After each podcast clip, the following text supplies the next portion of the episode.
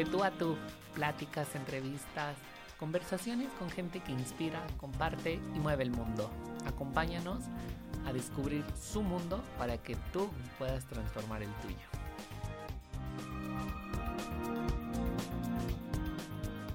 Amigos, ¿cómo están? Qué gusto me da saludarnos y escucharnos nuevamente en un episodio más aquí en De tú a tú.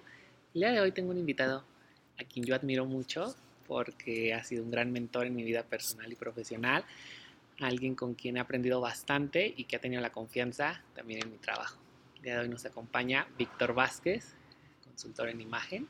¿Cómo estás, Vic? Qué gusto saludarte. Hola, bien, bien, muchísimas gracias. Gracias también por la invitación y bueno, para mí un placer de verdad estar aquí contigo y pues bueno, para poder compartir, bueno, pues parte de, pues de, de, mi experiencia, ¿no? En varios, en varios temas. Así es que muchas gracias por la invitación. No, muchas gracias a ti por aceptar porque de verdad eres alguien a quien admiro bastante y eh, lo hacemos en un lugar, es la primera vez que grabo después de un año en un lugar en físico, todo lo había hecho digital y en uno de mis lugares favoritos que es el Bistro Mecha.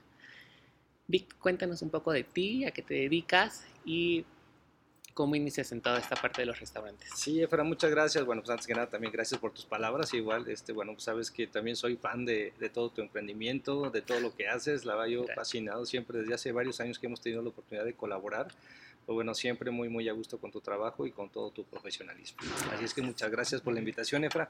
Bueno, pues que te comento, bueno, ¿qué hago? Eh, bueno, yo soy empresario, hago muchas cosas en realidad. Eh, en los últimos años me he enfocado muchísimo, bueno, tú bien lo sabes, a temas de consultoría de imagen. Llevo más de, de 13 años dedicándome a estos temas de, de, la imagen profesional principalmente, en cómo poder asesorar en cuestiones de apariencias, habilidades de comunicación, tanto verbal como no verbal y comportamiento para empresas, marcas, organizaciones y bueno, pues por supuesto también consultorías uno a uno. Okay. Eh, pero desde hace como unos dos años a la fecha me he enfocado muchísimo en el tema empresarial con temas de servicio al cliente. Y eso, pues bueno, ahorita pues bueno, me ha permitido de cierto modo poder ofrecer varias capacitaciones en estos temas, incluso eh, con tipos de investigaciones, mystery shoppers. Y esto, bueno, es algo que a mí me ha llamado muchísimo la atención desde hace muchos años, porque independientemente de esta cuestión de la, de la asesoría y de la consultoría de imagen, también desde hace unos 12, igual más o menos, a la par unos 12, 13 años, llevo también dedicándome a la parte de la hospitalidad, principalmente en temas de restaurantes. Sí, desde hace 13 años, bueno, arrancamos con un proyecto eh, que es hoy en día pues, la marca de Bistro Mecha. Y pues bueno, pues hoy en día estamos pues, eh, pues ofreciendo pues también parte de una experiencia, ¿no? parte de todo esto que hemos eh, ahorita manejado con, con, unas cuestiones un tanto delicadas después del COVID. Eh, hemos implementado pues, de nuevo, o, o, o, más bien continuar con temas de servicio al cliente. Y bueno, pues eso es parte de lo que ahorita estamos muy, muy, muy metidos. ¿Cómo inicia el concepto de Bistro Mecha? Porque yo me acuerdo haberlo conocido como Pizza Mecha. Sí, sí, Efra, bueno, la verdad es toda una historia, la verdad, este, eh, pues bueno, eso nos remonta hace, ¿qué habrá sido? Pues sí, te digo, 12, 13 años atrás, en el cual eh, yo tenía un espacio disponible en el centro de la ciudad de Toluca, un lugar bastante bonito, en el cual, eh, pues no sé, siempre quise montar algún tipo de negocio. Eh, cuando era niño, cuando era adolescente. Y al pasar los años, pues bueno, eh, ese espacio estaba disponible para poderlo rentar. Y me acerqué con, con un primo que tengo muy, muy, muy cercano. Eh, y pues le dije que, pues, ¿qué podríamos poner en ese negocio, ¿no? en ese local que teníamos? La verdad estaba padrísimo. Eh, no sé si recuerden que es justamente en el andador Constitución, en la parte de arriba, sí, sí, que sí. es pues, bueno, donde iniciamos prácticamente. Entonces, eh, mi primo me dice, ok, va, oye, pues ¿por qué no podemos hacer, eh, ponemos un restaurante, ¿no? A lo mejor algo que podría ser mucho más sencillo. Nosotros sin idea de lo que era, y, y, decidimos, pues bueno, ver la posibilidad de poder montar una pizzería. Entonces, eh, la verdad para los dos iba a ser un reto pues también ahí bastante complicado porque, pues bueno, cada uno también tenía pues sus responsabilidades. Él es diseñador gráfico y bueno, pues yo que me dedicaba a estas cuestiones de imagen. Entonces, eh, no teníamos ni idea de restaurantes. Entonces, en ese momento, eh, pues nos decidimos acercarnos con un buen amigo en común eh, para ver si se podía, no para poderse sumar, sino más bien para podernos vender el su know-how que tenía ya en cuestiones de pizzerías. Okay. Y nos acercamos con este amigo que se llama Alejandro y él ya estaba operando una de las tiendas de pizza mecha que está en Primero de Mayo. Entonces nos acercamos con él y le dijimos, oye Alex, pues fíjate que nos gustaría este, pues que nos vendieras tu know-how que has tenido. Él llevaba más o menos un año y medio en, ese negocio, donde le iba pues también bien en ese momento. Y eh, pues, le pedimos ¿no? que nos vendiera el know-how, lo llevamos al lugar y pues bueno, quedó fascinado. Y muy tajante nos dice, no, ¿sabes qué? No, a mí no me interesa este, pues venderles mi know-how. Entonces, yo a mí lo que me gustaría es mejor asociarme con ustedes. Okay. Y a partir de ahí inició todo este proyecto, arrancamos este Pizza Mecha eh, hace varios años y pues bueno, de esa manera pues empezamos a poder posicionar muy bien todo lo que era la marca. En ese tiempo ya había otras, otras tiendas de Pizza Mecha, nosotros no éramos los dueños de la marca, sino nosotros eh, teníamos, manejábamos una, una, una, especie de franquicia. Okay. Así es que, eh, pues bueno, nosotros pagábamos regalías. Pero llegó el momento, eh, en un tiempo muy corto, en el cual esta tienda en particular de, Centro Histórico, como así le llamábamos, y la de Primero de Mayo y la de Venustiano Carranza, eran tiendas que, eh, pues bueno, nosotros estábamos asociados. Esas tiendas empezaron a vender, pues casi, ¿qué te digo?, más del, del 70% de la marca. Okay. Sí, en ese tiempo había otras pizza mecha en Metepec, había en Valle de Bravo, incluso había en Acapulco. Eh, pero bueno, la marca eh, o las tiendas que nosotros operábamos, pues bueno, tenían una, una, venta mucho más fuerte y por lo tanto las exigencias también para los dueños de la marca eh, pues cada vez eran mucho mayores. Entonces al pasar de los años tuvo esta oportunidad de poderle, podernos, poder, poder adquirir la marca. Y desde que nosotros la adquirimos, después empezamos a manejarlo con esta intención de no complicarnos, de manejarlo más como una cadena. Es decir, que todas las tiendas fueran operadas ya por nosotros, porque ya sabíamos de las necesidades que queríamos, que teníamos, y en esa oportunidad, pues bueno, pues también el poder eh, cambiar de cierto modo parte del concepto que también nosotros íbamos creciendo. En ese momento eh, tuvimos la oportunidad de cambiarnos este, de, la sucursal del centro histórico, justamente a donde estamos ahorita, aquí en este hermosa casona ¿sí? de, tipo, de tipo francés. Eh, en el cual, pues, bueno, pues luce, por supuesto, mucho la terraza. Entonces, eh, pudimos, tuvimos oportunidad de poderlo rentar, pero eh, también sabíamos que en ese concepto que nosotros manejábamos de pizzería y de tratoría, el negocio pues, no iba a ser nada rentable, porque esta casa como tal, pues bueno, implica pues también un mantenimiento completamente diferente, por lo tanto, el target que nosotros manejábamos en ese momento, para nosotros era complicado poderlo seguir teniendo porque no iba a ser costeable el negocio. Eh, no es por desprestigiar, pero bueno, en ese momento el Pizza Meche estaba muy orientado a un mercado eh, más universitario, en el cual, pues bueno, llegaba grupos de amigos, de facultades, eh, para pedir una pizza y a lo mejor te pedían un vaso de agua de Jamaica y el ticket promedio pues era muy bajo. Pero ya estando en este nuevo proyecto, pues tendríamos que hacerlo de una manera un tanto diferente. Y fue en ese momento cuando ya tuvimos que brincarle al concepto de bistromecha, ya un concepto pues, un poco más sofisticado, eh, en un ambiente casual, este, sin, sin, sin, temor a decirlo, pero bueno, pues también permitía pues, tener cierta libertad y poderlo complementar con ciertos espectáculos y eventos culturales. ¿Cuáles son las claves para ir evolucionando una marca? Porque sí, yo conocí la Pizza Mecha, que está aquí arriba, para quienes nos escuchan de otros países, está en el centro de Toluca, literal a una cuadra del... Se me olvidó de los portales. De los portales, no, pero la parte de atrás. Ah, del, bueno, del La Plaza de, los Mártires. Plaza, de los Mártires. ¿Cuáles son las claves para ir evolucionando a la marca que tú consideras? Bueno, pues a final de cuentas, tú bien lo sabes, y bueno, creo que todos los que nos están escuchando que son emprendedores también, a final de cuentas la curva de aprendizaje, pues bueno, siempre resulta ser una situación bastante costosa cuando tú no tienes conocimiento de y sobre todo pues también el tiempo ¿no? que te tienes que dedicar. Eh, si yo podría tal vez compartirte parte del secreto que nosotros tenemos aquí en Bistro Mecha es al final de cuentas la persistencia, el creer firmemente en tus proyectos. Eh, tal vez muy poca gente lo sabe, pero eh, nosotros cuando abrimos el negocio de, de, de Pizza Mecha como tal, no era un negocio tal cual rentable. Entonces, los socios, la verdad, siempre estuvimos creyendo mucho en el proyecto, pero aguantando mucho, mucho tiempo. ¿eh? O sea, de verdad, estuvimos mucho tiempo sin, sin obtener dividendos ni, ni, ningún tipo de utilidad. Todo era para una reinversión y a final de cuentas el nosotros creer que en algún momento este negocio iba, iba a prosperar. Y seguramente muy poca gente podría aguantar a lo mejor seis o siete años, ¿no? Tal vez sin recibir ningún tipo de dinero. Sí, hoy en día estaría muy, muy, muy, muy arriesgado hacerlo, pero nosotros estábamos muy, pero muy convencidos de que este negocio pues iba, iba a prosperar y nosotros siempre eh, manejándonos con una visión muy, muy, muy en firme. Eh, y bueno, hoy en día pues se ve materializado, ¿no? Y eso es algo que pues también pues da, da gusto, ¿no? El cómo hemos ido creciendo. Completamente. Vic, quiero tocar un tema que es muy importante y es, tú eres la parte de consultoría, te dedicas a la parte de, consultoría de imagen personal, empresarial. ¿Qué pasa cuando das el salto a la cuestión del servicio? Porque es un tema muy importante. Tú nos capacitaste en el estudio con muchísimas cuestiones cómo funciona la parte del servicio en cualquier área. Sí, Efra, pues mira, eh, yo que he estado muy involucrado en estos temas, repito, de hospitalidad, eh, pues claro, el, servicio, pues bueno, tiene que ver un, punto muy, muy, muy importante.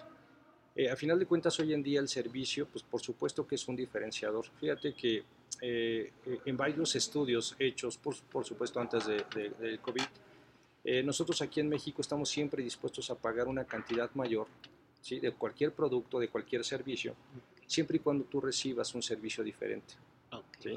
Y de hecho hay estadísticas muy, muy, muy eh, en específico en el cual habla que nosotros como mexicanos podemos pagar incluso un 20, un 25% más de un producto. Pero repito, siempre y cuando seas congruente en lo que estás cobrando y lo que tú me estás entregando. Pero no me refiero únicamente del producto físico, sino me refiero en la manera en cómo tú lo entregas. Y eso sí o sí tiene que ver más con una experiencia al cliente. Y así es que eh, nosotros como emprendedores a veces nos enfocamos un tanto a poder vender nuestros productos o nuestros servicios, pero hoy en día bajo estas mismas exigencias de tanta competencia en el cual los precios a veces nosotros no lo podemos llegar a tener. ¿sí? tú, lo sabes, en el estudio a veces completamente. no puede ser que mi competencia pueda dar precios tan económicos, o sea, con qué proveedor o dónde está comprando o cómo le está haciendo. Sí, pero bueno, a final de cuentas, eh, nosotros por el mismo servicio que vendemos tendríamos que cobrar un poco más, ¿no? Así es que este tipo de elementos se tienen que ver, pues, por supuesto, justificados en el momento en el cual tú le entregas ese producto o servicio a tu cliente. Así es que eh, hoy en día el servicio al cliente se ha, modificado y ha cambiado muchísimo en los últimos años y hoy en día es lo que se le conoce como la experiencia al cliente, ¿no? O el customer experience en su término en inglés.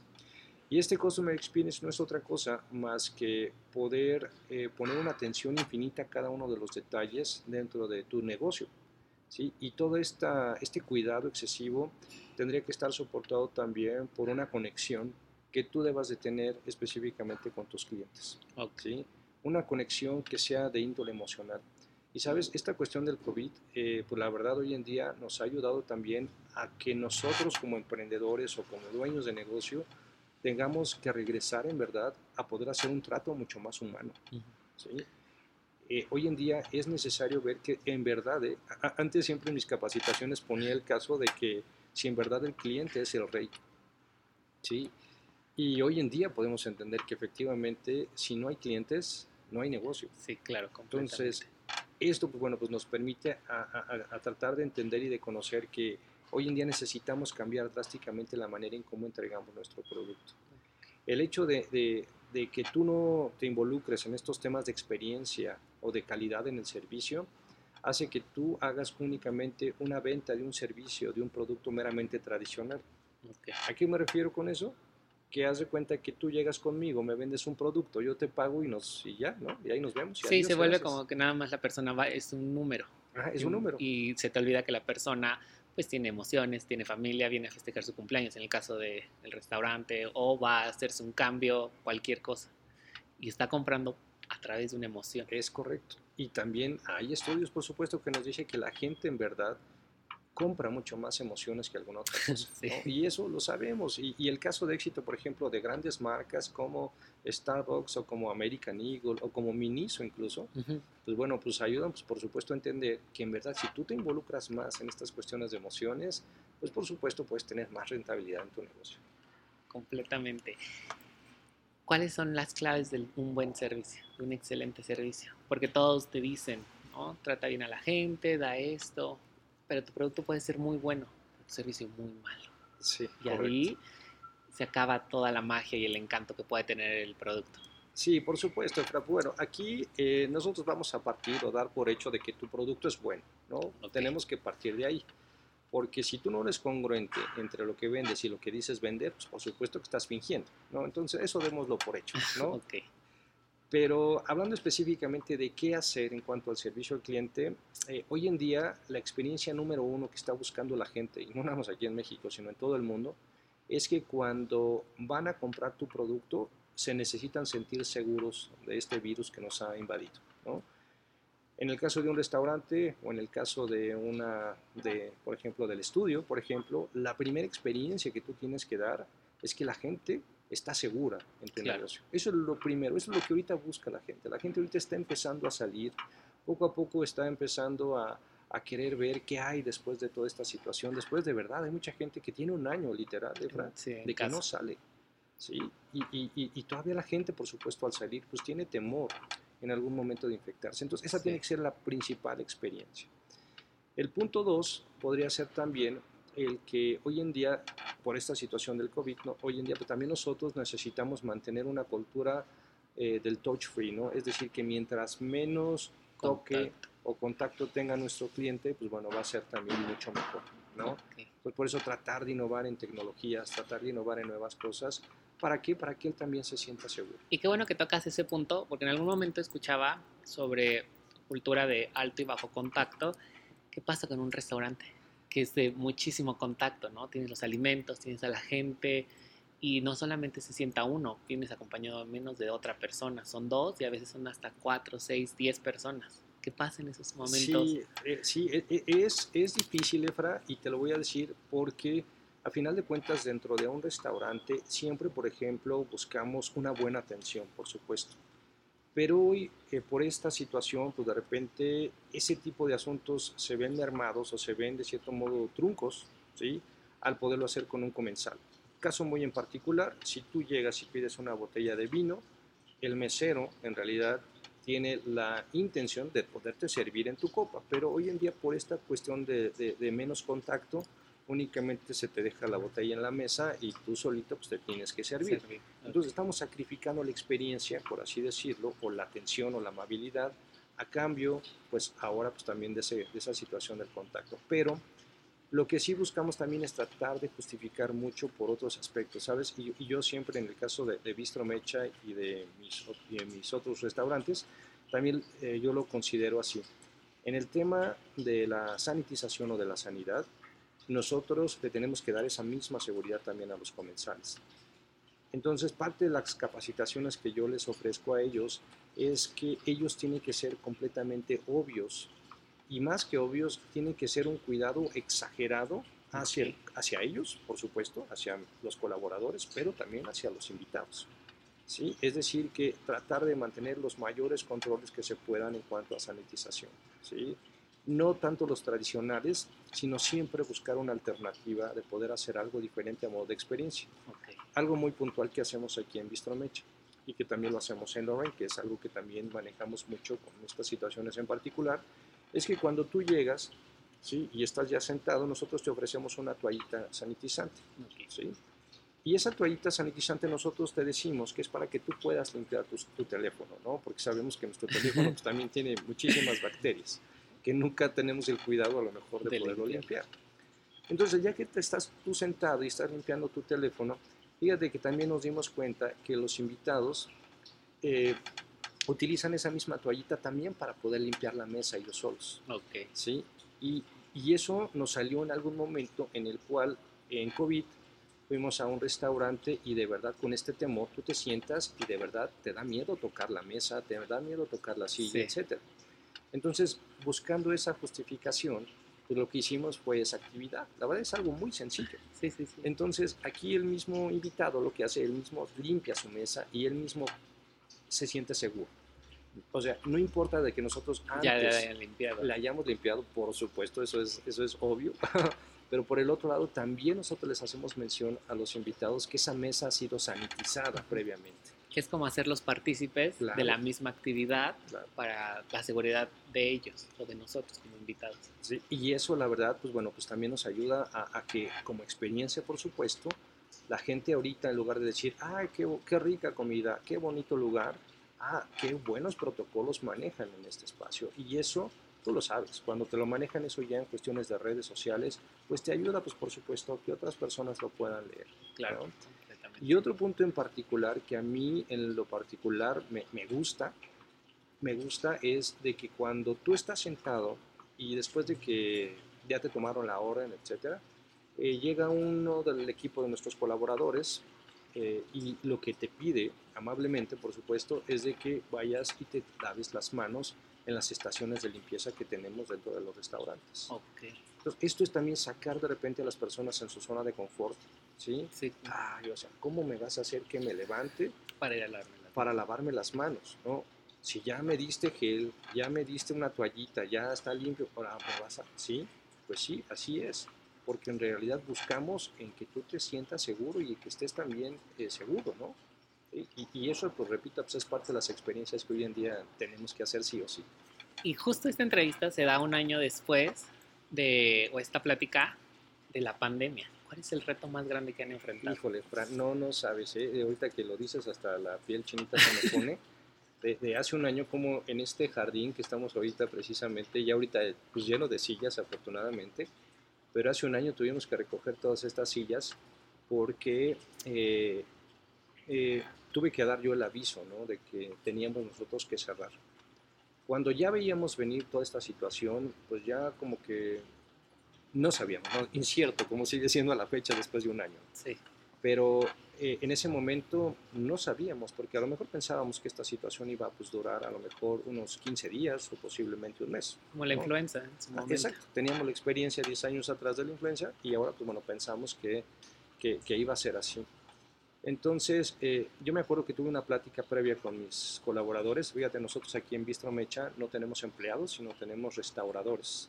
Y si quieres, ahorita profundizamos en ese tema. Eh, y bueno, pues me, me, acerqué con ellos y los senté y les dije, ¿saben qué chicos? Pues bueno, se viene esta situación muy complicada. Eh, es muy probable que nos pidan que tengamos que cerrar y que nos pongan en cuarentena y esa cuarentena eran esos 40 días, ¿no? Claro. Eh, y yo les dije, ¿saben qué chicos? En Bistro Mecha, pues bueno, tenemos pues de cierto modo finanzas sanas y eso pues bueno, pues también ayuda a dar la cara, ¿no? Pero sí les dije, ¿saben qué? Lo único que nosotros ahorita contamos es con un pago de cuatro quincenas, es lo único que tenemos. Después de ahí ya no hay más, ya, ya no hay más. Así es que hay que prepararnos, hay que ver qué podemos hacer, eh, quien quiera, pues por supuesto, pues levante la mano, quien quiera apoyar y estuvimos haciendo convenios de colaboración y de, y de apoyo más bien entre todos para poder extender ¿no? a lo mejor esas quincenas.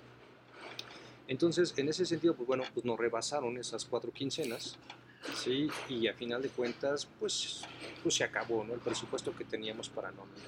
Claro. Entonces, me junté con ellos aquí en este jardín, en ese momento éramos, no sé, yo creo que éramos unas 60 o 70 personas, eh, colaboradores de, de, Bistro, y pues bueno, pues dar el aviso pues, que íbamos a tener que cerrar hasta nuevo aviso. Y que pues bueno, mientras, este, pues, pues nada, pues íbamos a estar este, en descanso, en descanso obligatorio, pues sin goce de sueldo, porque ya no había. Y la verdad, pues bueno, para mí eran días, pues de verdad bastante difíciles, porque yo sentía mucho el compromiso de sin dormir, ¿no? Por supuesto, de, pues, ¿qué van a hacer? Si ya no tienen ingresos, sus familias, sus hijos, estas nuevas modalidades de la escuela, etcétera. Pues de verdad eran días de verdad bastante estresantes para mí, pero muy, muy, muy estresantes. Pero después yo me acuerdo mucho que, que con esta desesperación también, de repente, eh, una chica que trabaja aquí con nosotros se acercó con, conmigo y me dice, Vic, es que no te preocupes, o sea, nosotros veremos qué hacer, ¿no? O sea, nosotros vamos a saber, tenemos manos, por supuesto, así es que, pues no, no te preocupes. Y, dije, claro, pues es cierto, ¿no? Eh, yo sé que tengo yo esa responsabilidad, pero ahorita no podemos hacer mucho, ¿sí? Así es que eh, en, ese momento, pues bueno, también algo padrísimo y la verdad muy, muy, muy emotivo, eh, en el cual, pues bueno, les estoy diciendo, imagínate, ya no va a haber trabajo durante quién sabe cuánto tiempo. Sí. y después eh, este, salieron, pues todo el equipo se juntó para podernos obsequiar unas despensas a los tres socios. De verdad, ese día nos hicieron llorar. Eh, y, y, yo, ¿sabes qué, Fra? Yo pienso que tiene que ver mucho también con esta cuestión de, de, cosechar. Y siempre he sido mucho de esa filosofía de lo que tú vas cosechando, a final de cuentas, en algún momento pues, te va a dar frutos, ¿no? Entonces, eso pues, fue un claro reflejo, ¿no? De la manera en cómo nosotros tratamos a todo nuestro equipo, eh, cómo siempre los mantenemos capacitados, siempre, pues bueno, en un buen ambiente laboral. Eso, pues, a final de cuentas se vio reflejado, ¿no? Por ese retribuir, imagínate, los estoy mandando a descansar y todavía nos, nos, nos, premian de cierto modo con una despensa. La verdad, fue muy, muy, muy emotivo. Y me queda claro que la pandemia nos vino a cambiar completamente en muchísimas formas. Es un reto para todos, eh, tanto de lo personal como de lo profesional. Pero ¿qué aprendizaje les deja? Porque tuvieron que innovar, tuvieron que sumarse a nuevas tendencias, tuvieron que agarrarse de algunas otras que a lo mejor no eran parte de, o los hizo evolucionar de forma muy rápida. Sí, mira, eh, son muchas cosas, ¿no? El aprendizaje, por supuesto, y fue muy, muy, muy fuerte para todos. En el rubro restaurantero, pues la verdad, nos sentimos golpeados desde un principio, ¿eh? Desde un principio, eh, inmediatamente la gente que se empezó a guardar, empezamos a, pues, a tener cada vez menos comensales hasta llegar a los cierres, en una segunda, hasta en una primera y segunda ocasión en diciembre. Entonces, eh, claro, en diciembre ya estábamos más preparados, ¿no? En cómo poder reaccionar, pero uno de los aprendizajes creo que es, es, muy claro, ¿no? El que tú tengas que valorar muchos aspectos, ¿no? Desde la calidad humana, tu persona, tu familia. Eh, Saben, eh, de hecho, justamente el día de antier tuve una reunión igual con, con mi equipo y, y, es, y, les hice esa misma pregunta. ¿sí? ¿Qué aprendizaje tuviste de, la, de, de esta pandemia? Y, y, la constante siempre sale ahí, Ebra, eh, el, el, la palabra valorar siempre estuvo presente en cada uno de los comentarios. Y yo igual así lo veo. Valorar desde tu familia, valorar tu trabajo, por supuesto, valorar el dinero, que también era algo que no estábamos nosotros ya acostumbrados. Y bueno, pues eso hace que bueno, pues también hoy en día pues tengamos que cambiar hábitos completamente diferentes. Eh, en el tema igual de, de, en cuanto a los negocios, pues también sí es importante, pues bueno, claro está tener proyecciones pues, tanto a mediano, corto y largo plazo, pero podemos entender que el largo plazo a veces es demasiado, demasiado lejano. Sí, escuchaba que se había reducido ya hasta un año y porque los planes a cinco años fracasaron completamente Por supuesto, después de esto. Sin lugar a dudas, sí, sin lugar a dudas. Y abordaste un tema que es sumamente recurrente en las empresas, al menos de que te das tú solo en el mundo y en la vida, son los colaboradores. La experiencia del servicio también va hacia ellos, porque son ellos quienes repercuten y van eh, prolongando ese servicio, lo van transmitiendo a las personas. ¿De qué manera funciona hacia los colaboradores? Sí, ahorita esta cuestión que te decía, este negocio ahorita no estaría abierto si no es también por el equipo de colaboradores. ¿sí? Eh, de una manera así muy, muy, muy puntual te lo comento.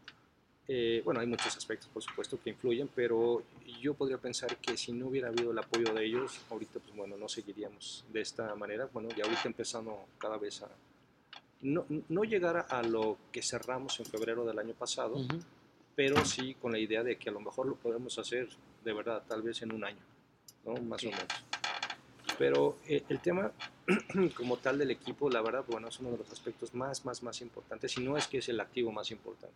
Y a veces como que es muy trillado decirlo, ¿no? Ellos son lo más importante. Sabes, eh, hace dos años que eh, tuve la oportunidad de tener una de mis experiencias profesionales más, más interesantes, es el haberme ido a capacitar a Disney en el Disney Institute en estos temas de calidad en el servicio. Uno, por supuesto, de los grandes aprendizajes es la manera en cómo tú puedas brindar una experiencia a tus, a tus comensales o a tus clientes, etc. Pero no puede haber experiencia, por supuesto, si no, tú no tienes un equipo de colaboradores que tenga más que nada corazón de servicio. En el momento en el cual eh, pues regresé de esa inmersión en Disney, eh, lo primero que hice eh, aparte como consultor profesional, es me encerré durante unas tres semanas para poder crear una capacitación de manera específica para este negocio de Bistromech y desarrollar también una política de experiencias.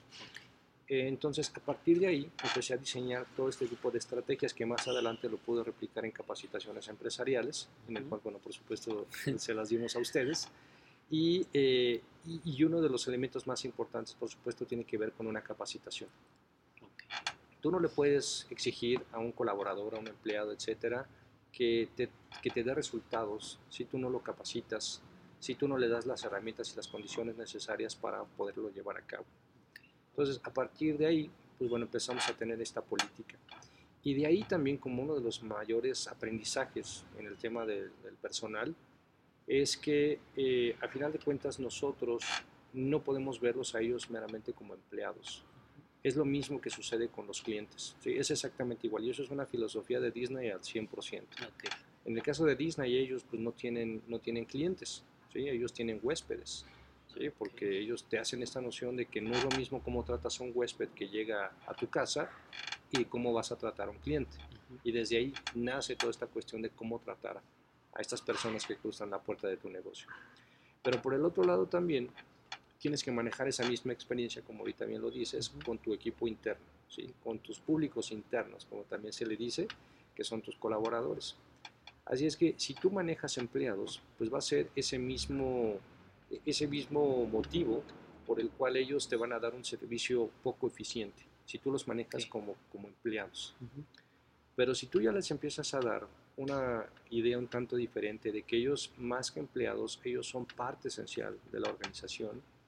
Ellos, al final de cuentas, su chip o su, su manera de pensar cambia drásticamente. Eso nosotros lo, lo, quisimos, hacer aquí en Bistro Mecha y a partir de esa política nosotros a todo nuestro equipo de colaboradores los llamamos restauradores. Okay. Parte fundamental de esta política de calidad en el servicio es podernos centrar en un propósito. El propósito de Bistro Mecha es el, el, el, el, por qué y el para qué del negocio. Y todo eso que resulta ser nuestro ADN, se lo tenemos que compartir y permear también a todo el equipo para que también así lo sienta. Y de esa manera nosotros utilizamos este propósito a modo incluso de una identidad institucional, que es nuestro propósito de, de restaurar con amor. Y esa frase tan sencilla de restaurar con amor, se la teníamos que posicionar a ellos cada vez más y más y más para que ellos pudieran manejarlo como una identidad. Y que ese tema de restaurar con amor sea ese motivo para ellos de presentarse a trabajar todos los días, ¿sí? y ese motivo por el cual tendrían que atender a todas estas personas que nos visitan. Y de esa manera entonces empezamos a manejar como este equipo de restauradores. Es decir, que yo en algún momento no me puedo dirigir a alguien como mi empleado porque no lo son. Y esto que te estoy diciendo ahorita, Efra, de esa manera o ese cambio oportuno que tuvimos, pues nos sirvió de una buena manera para poder enfrentar esta situación del COVID. ¿sí? Porque a partir de ahí empezamos a cambiar una política de comunicación interna muy, muy, muy interesante. Empezamos a darle mucho más fuerza también al equipo de recursos humanos, a las capacitaciones, implementamos una política también de calidad en el cual todos los chicos, ellos se tenían que involucrar por nuestras políticas de servicio, que es el tema de la eficiencia, de la limpieza, del show y también de las cortesías. Entonces, a partir de estos cuatro elementos, ellos tuvieron que ser capacitados por medio de, pues de, dramatizaciones, por medio también de, de implementaciones, por medio de eh, gamificaciones, etcétera, para que ellos bueno, también se pudieran involucrar en la manera en cómo podemos empezar a cambiar la manera en cómo atendemos a nuestros comensales. Y eso pues, bueno, sirvió de gran medida para pues, podernos eh, hacer mucho más fuertes también en el tema del servicio y que te comento esto, pues bueno, nos ayudó también a poder eh, pues tratar de, pues, de subsistir ¿no? en esta situación tan complicada. Y hablaba sobre las cualidades que tiene que tener una persona dedicarse al servicio, pero ¿cuáles serían en específico esas cualidades? No solamente te dedicas al servicio de manera general, eh, tienes que tener empatía, un buen trato, o se van desarrollando en el transcurso de... Eh, bueno, eso también fue parte del aprendizaje, porque te, te, te, voy a hacer así muy, muy, muy directo en esa cuestión. Nosotros cuando iniciamos con esta política de calidad, nosotros ya teníamos, por, por supuesto, un número considerable de restauradores. ¿sí? Más o menos teníamos 70 en ese momento. Y bueno, pues tuvimos que capacitar, por supuesto, a todos, ¿no? Para darles esta nueva manera en cómo ahora tendríamos que trabajar. Entonces, el camino es ese. Capacitas, ¿sí? Sigues capacitando, supervisas, empiezas otra vez a capacitar, eh, tratas de remediar algunos puntos que hayan quedado por ahí sueltos, pero sigues teniendo esta cuestión de, de, supervisión hasta llegar al punto en que tú empiezas a evaluar a las personas. Si esas evaluaciones empiezan a ser eh, eh, erróneas, por así decirlo, por esa política, te tienes que acercar de nuevo con el colaborador pues, bueno, para decirle cómo poder mejorar. Pero va a llegar el momento en el cual, si no se siguen cumpliendo esos lineamientos, pues te das cuenta de que es cansado incluso, tanto para ellos como para nosotros, estarte capacitando y evaluándote, incluso ya está suspendiéndote. Así es que ahí es cuando nosotros tenemos que ya que remover a ese, a, ese restaurador porque simplemente no se subió al barco, simplemente no se dio como que el tiempo o las ganas o, la manera en cómo poder hacer este trabajo. Simplemente ya no era parte del equipo, por lo tanto tendríamos que empezar a ir removiendo a, estos, a, estos, a estas personas.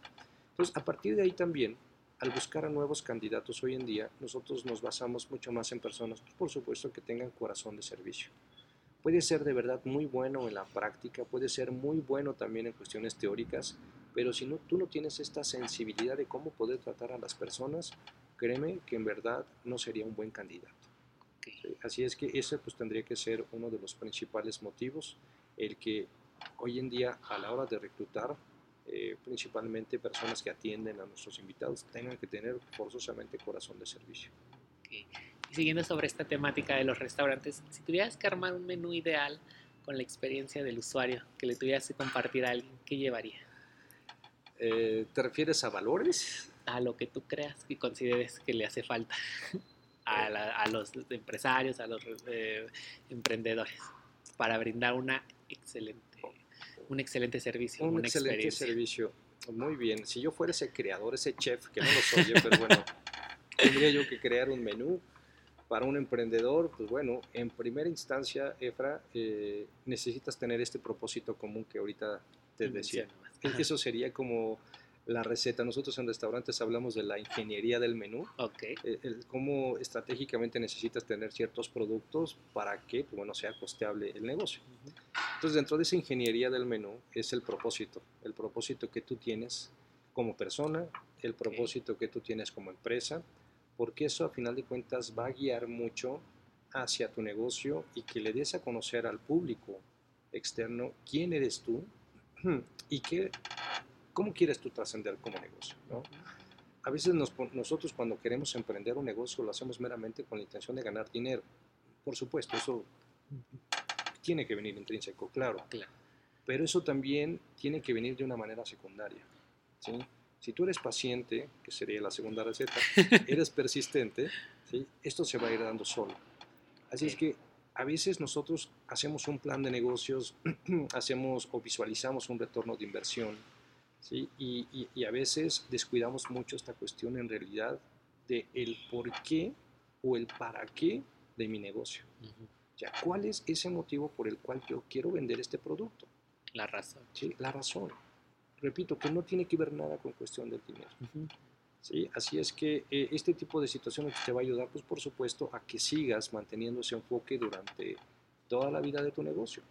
¿sí? Porque si no, después te vas a empezar a, ir hacia otros lados pues, donde no tiene nada que ver. Entonces, aquí esa, es esa gran receta, ¿no? El que tengas que trabajar todos los días por medio de conseguir ese propósito con tus, con tus clientes o con tus invitados o quien sea. La segunda receta, pues bueno, es la que te decía, la persistencia. Otra es el que hoy en día, después del COVID, repito, necesitamos generar una conexión con todos nuestros clientes. Y eso es bien, bien, bien importante. Eh, hoy en día, pues bueno, nos hemos dado o hemos entendido que es importante, pues bueno, tener este trato cada vez mucho más humano y de verdad tenemos que dejar de ver a nuestros clientes con signo de pesos como sale un ticket. Sí, exacto. Si nosotros nos empezamos a involucrar cada vez más con ellos en poder conocer cuáles son estas necesidades o estos deseos que ellos tienen, va a ser más fácil que nosotros le podamos entregar un producto como ellos en realidad lo buscan. Tal vez nosotros dándole lo mismo, ¿sí? pero también la manera en cómo tú por medio del servicio vas a conseguir, a final de cuentas, una lealtad también por parte de ellos. ¿sí? Así es que ese sería. Otro tema es tener siempre una atención con los detalles. eso es algo que Eh, ya dentro de la experiencia, pues bueno, por, por supuesto que te permite el poder eh, que en cada momento en el cual tú brindas un servicio un producto, siempre tengas que tener una atención desmedida por ellos, pero sobre todo poner mucha atención en los detalles. ¿sí? Eh, por ejemplo, en tu negocio, que, bueno, por supuesto que siempre esté bien pintado, siempre esté limpio, siempre existe una buena amabilidad, me refiero a desde cuando te contestan el teléfono, tener meras, meras, meras atenciones y menos detalles, ¿sí? En todo. En los negocios todo comunica, principalmente la limpieza. Entonces, si tu negocio está sucio o si tu página web de repente pues, bueno, no funciona de manera correcta, pues bueno, eso va a final de cuentas a afectarte a tu negocio.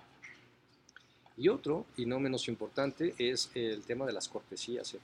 Okay. ¿sí? Eh, el tema de las cortesías en el tema del servicio, en el tema de la hospitalidad, en los últimos años se han visto mermadas, pero drásticamente, muy, muy, muy, muy fuerte.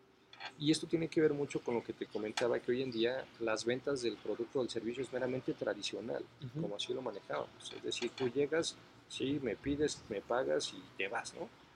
Eh, pero no hay ninguna interacción humana. Entonces, a medida en que nosotros vayamos trabajando cada vez más con cortesías, de verdad no sé por qué, pero a la gente le cuesta trabajo decir buenos días, buenas tardes, señor, ¿sí? Hoy en día las cortesías eh, pues se han perdido muchísimo. Entonces yo sí confío que a partir de esta situación que vivimos, hoy en día las cortesías van a empezar cada vez a volverse un poco más estrictas también dentro de los negocios, porque eso pues bueno va a ayudar, repito, a poder generar una, empatía y una conexión con, con nuestros invitados. Y no quería irme sin antes que nos contaras sobre Lorraine, porque sé que es un concepto nuevo, es un restaurante nuevo. Creo que toda la información que nos has dado es de suma importancia, es un aprendizaje grandísimo, pero Lorraine implica un concepto fuera de lo que es el bistro mecha. Sí, Efraín, la verdad interesante el tema. gracias, gracias por tomarlo. Que bueno, de hecho ahorita los que nos estén escuchando y bueno, no vivan aquí en, en Metepec o en Toluca, bueno, tengan en México. o en México incluso, tengan la oportunidad, claro, tengan la oportunidad de poderse eh, meter ahí al Instagram de Lorraine Café. Eh, este proyecto, bueno, yo ya lo tenía en mente ya desde hace muchos, muchos años, pero no tenía la manera en cómo poderlo adaptar al restaurante de Bistro Mecha, principalmente por el tema de los productos. Así es que eh, hace un año, pues precisamente ya era la apertura casi, casi de Lorraine, ¿no? pero bueno, se atravesó toda la, pandemia, y bueno, tuvimos que hacer ahí ciertos cambios. Pero bueno, te voy a hablar un poquito de, de Lorraine.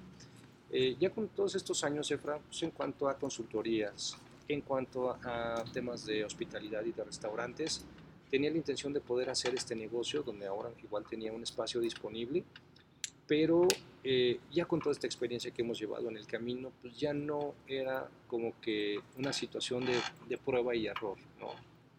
Hoy en día, por supuesto, el hacer una inversión, pues bueno, implica pues, mucho esfuerzo, pero ahorita pues, bueno, tendremos que manejar un esquema en el cual pues, fuera mucho más pensado. Entonces este proyecto, bueno, pues lo diseñé junto con mi hermana un año atrás, en el cual pues, bueno, pudimos eh, hacer una planeación muy estricta en cuanto al target, en cuanto a la manera o la estructura del negocio, en cuanto a la ingeniería del menú, en cuanto al, a la manera en cómo íbamos a trabajar. Entonces, así fue como fue naciendo Lorraine, precisamente con la idea de los dos, y todo esto, pues bueno, igual bajo una, una, un emblema, ¿no? Como tal, que es lo que nos respalda, igual con el propósito que tenemos en Lorraine, eh, que nosotros nos abanderamos mucho por lo que es una tradición japonesa que se llama Hanami. Okay. El Hanami es una tradición japonesa bien bonita, súper, súper bonita, en el cual los japoneses eh, se sientan, o más bien hacen una pequeña festividad entre grupos de amigos, principalmente lo hacen en marzo y abril, que es cuando florece el árbol de cerezo. Este árbol de cerezo, el sakura, es como aquí en México las jacarandas, no únicamente nacen en la primavera, pero allá el sakura o el cerezo únicamente florece y, las, y los pétalos duran más o menos unas tres semanas. O sea que ese árbol eh, únicamente se ve en ese colorido que tanto lo hemos visto en ese poco tiempo. Entonces, eh, los japoneses lo que hacen es que en, el atardecer se sientan en grupos de amigos debajo de árboles de cerezo. Y ellos lo que buscan hacer es simbolizar lo que es la amistad y la vida debajo de ese árbol de cerezo. Entonces, la verdad, esa cultura o esa tradición del hanami a nosotros, pues, la verdad, nos, nos, pareció perfecta como para poder también manejarlo también con grupos de amigos. Y es hoy en día lo que hacemos, ¿sí? Tenemos ahí un árbol de cerezo dentro de las instalaciones de Lorraine y pues bueno, ahí lo que nosotros hacemos es pues, buscar cómo también estas, estos invitados que tenemos puedan celebrar en realidad la amistad y la vida. Entonces, eso lo manejamos igual bajo un esquema pues también estratégico eh, en cuanto a las instalaciones, en cuanto al menú, en cuanto a las bebidas, que es lo que llamamos nosotros momentos Lorraine, así es como lo llamamos. ¿sí? El momento Lorraine incluye cuando pues tú llegas, te vas a tomar fotografías, ¿sí? Eh, y esas fotografías, pues bueno, tú las vas a postear y vas a contagiar también a tus conocidos sobre lo que encuentras dentro de las instalaciones. Pides un alimento, los alimentos de ahí son muy coloridos, son muy vistosos. Fíjate que mucha gente piensa que están llenos de azúcar cuando en realidad no lo es. Nosotros cuidamos mucho esa parte. Sí, más bien están muy vistosos y muy coloridos. Muchos de nuestros productos son rosas. Sí. Y bueno, y eso hace que también pues, le dé un toque un tanto, un tanto diferente. Así es que bueno, e, es el, los platillos, las bebidas, por supuesto, eh, lo vistoso a lo mejor de un café, de los lates, eh, tenemos un pink latte o un taro latte, que son bebidas de verdad bien ricas y también coloridas, que es mucho lo que busca hoy el target al cual nosotros nos dirigimos. Entonces, eso hace pues, que, que parte de esa experiencia que, que, los invitados tienen cuando van a Lorraine, pues bueno, la puedan compartir también por medio de sus redes sociales.